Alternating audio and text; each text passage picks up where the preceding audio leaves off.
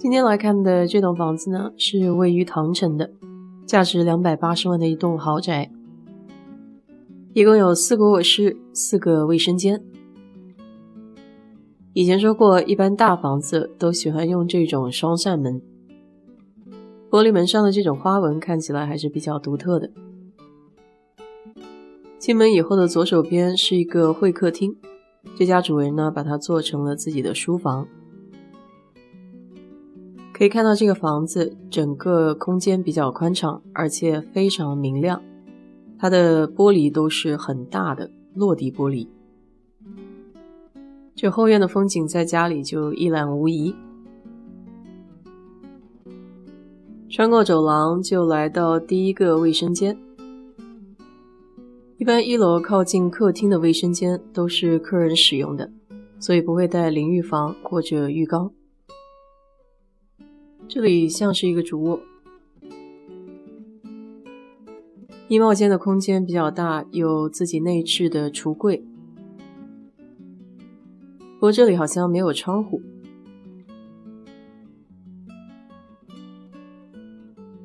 从衣帽间走出来之后，就是主卧的淋浴房。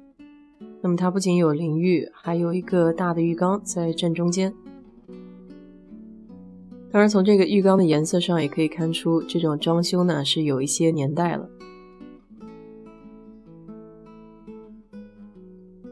靠近主卧的卫生间里面还有一个比较小的衣帽间。回到客厅，这里是正式的饭厅，基本上都会放一个比较长的桌子。从饭厅穿过中间一个小走廊，就来到他们家正式的厨房。这家的厨房可以说是一个大的亮点。首先，它空间比较大，中间还有一个岛，而且整个房子的采光非常不错，在这里做饭呢，心情会很愉悦。厨房往里走就是专用的洗衣房。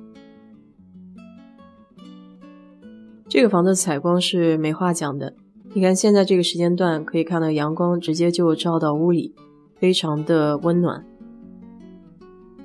在这里和好友喝点下午茶，聊聊天，感觉还是很舒心的。这是第二间卧室，带有一个淋浴房，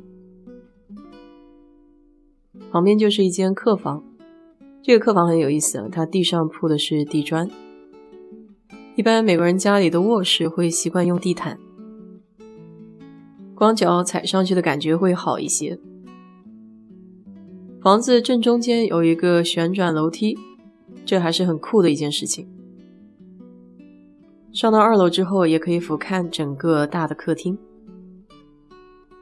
我们刚才在一楼好像是有两个卧室吧，所以到了楼上之后，应该还有另外两间房。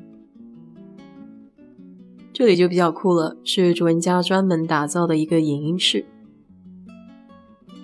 然后出来之后是第三间卧房。楼上呢用的都是地板。